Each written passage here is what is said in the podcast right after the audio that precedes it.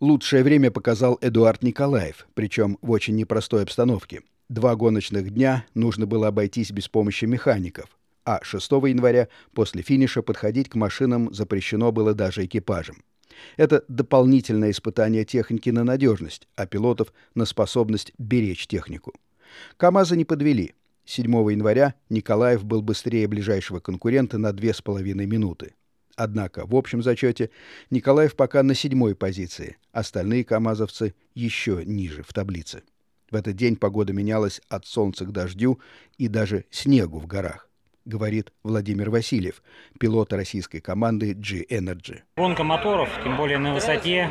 Бензиновый мотор, конечно, не хватает кислороду и такое ощущение, как будто мы там КАМАЗ сзади прицепили, тянем.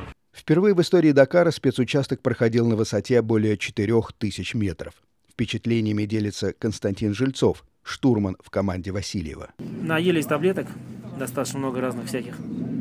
И так состояние более-менее, конечно. Хотя голову, конечно, сжимает.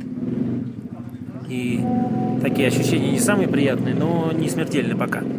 В общем зачете G-Energy на девятом месте. Впереди трое классиков автоспорта – Себастьян Лёб, Стефан Петерансель и Карлос Сайенс.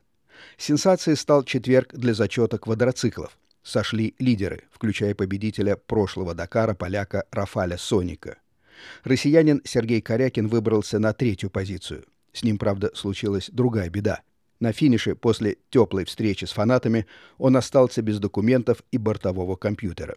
Марафон вошел на территорию Боливии – Сегодня гонка будет проходить также в условиях высокогорья. Предстоит самый длинный в этом году скоростной участок – 429 километров. Сергей Фонтон специально для радио Вести ФМ.